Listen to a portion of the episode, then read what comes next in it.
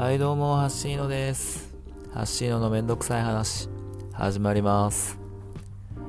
えっ、と、前回は子供との、えー話から、僕の考えが本当に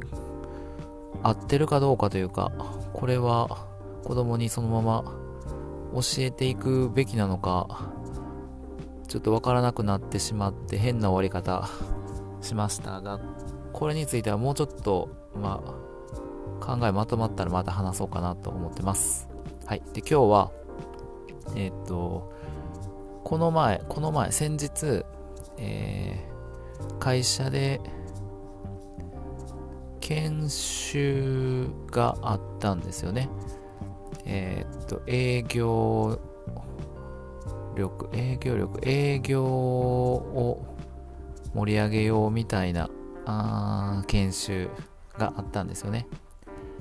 で、ちょっと前、僕、ここでも話してたように、ちょっとあの営業頑張ってた時期があって、でそこそこ、まあ、あの、えっ、と、講師じゃないけど、社員さんに向けて、いろいろお話しする機会が多かったりして、えっ、と、なんか、なんですか、モチベーションを上げたり、技術的な話を、まあ、講義じゃないけど、するようなことが、まあ、過去、数年前には結構あったんですよね。で、久しぶりに、まあ、コロナも落ち着いてきて、久しぶりにそういう機会があって、ちょっとお話ししてくださいみたいな感じの声をかけていただいたんで、えーっと、本当に何年かぶりに話をしてみたんですよね。で、どんな話しようかって、一応テーマこんな感じでって言われたんですけど、僕結構その、具体的な話、えあんま苦手、好きじゃないというか苦手で、まあ、抽象的な話というか、そもそも論的な話が、まあ、多くなるんですよね。で、今回も何話そうかって考えた時に、一応テーマ言われたんですけど、いや、そもそもそれはなんで必要なんだっていう話からスタートしないと、まあそういう話ができない、たちなので、えー時間短かったんですけど、なるべくこう、そもそもからスタートして、まあ、僕らしい話を一応したんですけど、で、その時に、えーっと、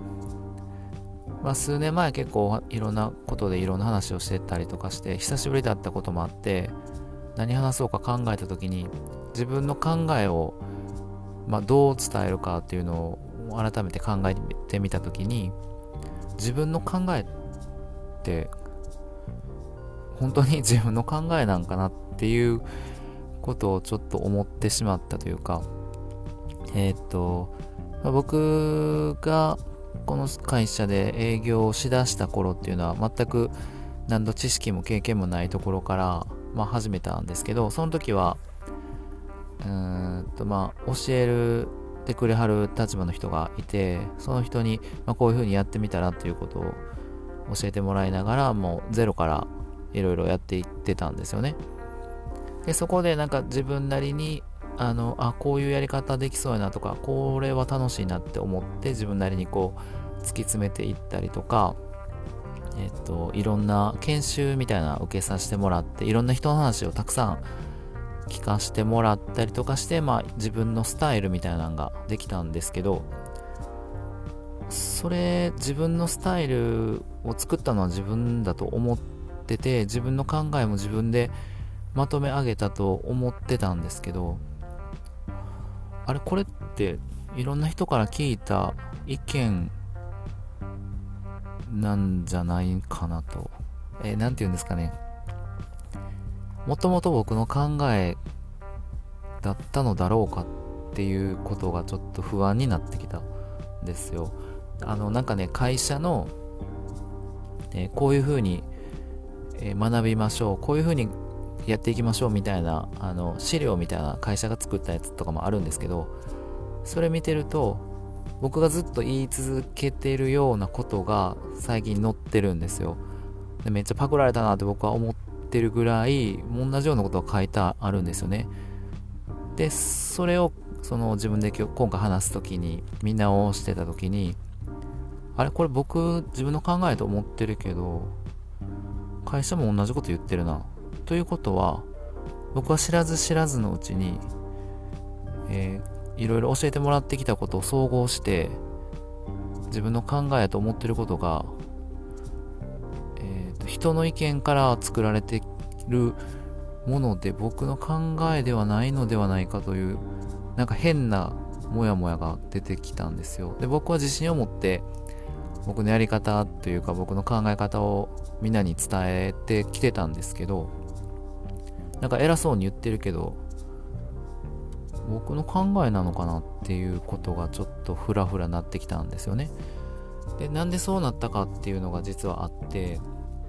最近ねあの本を読み出したんですよ。僕あのあんまり本を読まないっていうか多分得意じゃないんですよね本を読むっていうことが。あのえー、っとなんか耳から入ることは結構スッと入ってくるんですけど目で追ってる感じでいくとなんか眠くなって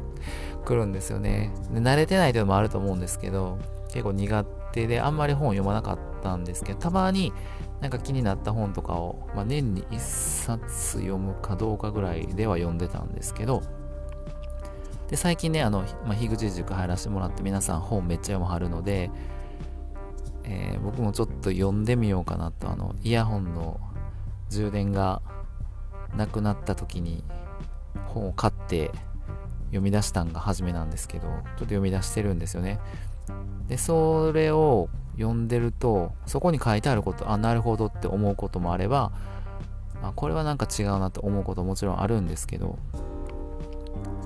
これ本めっちゃ読んでる人っていろんな人のいろんな意見をが頭の中に多分蓄積されていってるから何て言うんですかね。えっ、ー、と本を読んでない人と比べて知識とか、えっ、ー、と思考の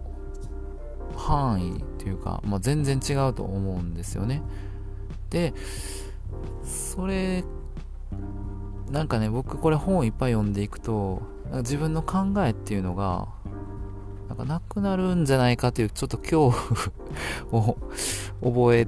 たんですよね。でそれから今回の話になってるんですけどまあ多分本読んではる方は絶対そんなことないって思思わはると思うし、まあ、そんなことないと僕も分かってはいるんですけどなんかねそれがちょっと怖くって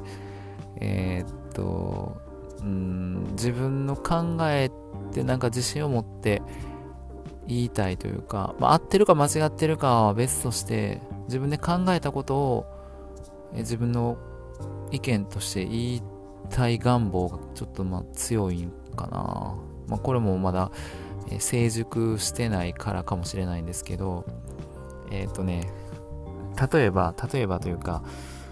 あーとえっ、ー、とね、あの、あくび、あくびが映る、人に映るという話、あるじゃないですか。えっ、と、これ、これ話したっけな？話しないかな？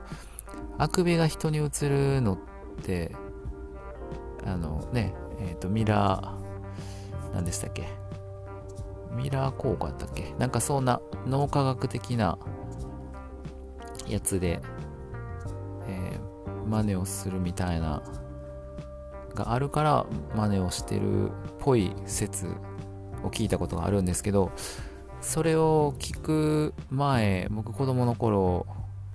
にえっ、ー、とあくびがなんで映るんかって自分なりに考えた時にえっ、ー、とまあむっちゃ子供の発想なんであれなんですけど恥ずかしいんですけどあのあくびをしてる人を見たらあくびってむっちゃ息吸うじゃないですか。むっちゃ息を吸ってるとこ見たらあの自分の息吸うべき空気、まあ、酸素が奪われるんじゃないかっていう恐怖心から自分も吸わないとみたいな感覚で自分もあくびをしてる説を僕小学校の時に打ち出したんですよね。まあもちろん誰からも共感されないし、みんな笑う、親ももちろん はいはいみたいな感じになってはいたんですけどでもそれは僕は間違ってるとも思ってないというか、まあ、科学的に証明も多分それが間違ってるなんて証明は多分できないと思ってるので僕はもうそれでいいと思ってたりするんですよね。だからそれをいろんな勉強とか、まあ、脳科学とかねそれこそ勉強した時にそんなことありえないみたいなそんなバカな他にこういう可能性のがあるよねってなってしまった時に自分の編み出した説が消滅するのが怖いのかな。なんかそういう感覚があって、だから今回、えっ、ー、と、話を戻すと 研修で偉そうに話をしていた自分の考えというものが自分の考えじゃないとしたらすごい怖くなって何も話せなくなるなっていうところから、えーと、本を読んだ後の自分がどうなるかっていうのがちょっと怖いけど逆にえっと逆に本を今すごく読みたくなったんですよね。それそれから、えー、本当にどうなってしまうのかっていうところがちょっと検証したくなったよっていう話です。うーんとまた何の話やってなってしまうんですけど。だから今度時間がある時にはちょっとたっぷり本を読み進めていこうかなと、まあ、そんなに、えー、ね、月1冊も読めないとは思うんですけどちょっと読み進めて自分の変化を楽しんでみようかなと思ってます。で、えー、っと読書感想についてはまた機会があればしようかなと思ってるのでまたよかったら聞いてください。はい、今日はこんな感じで終わります。ありがとうございました。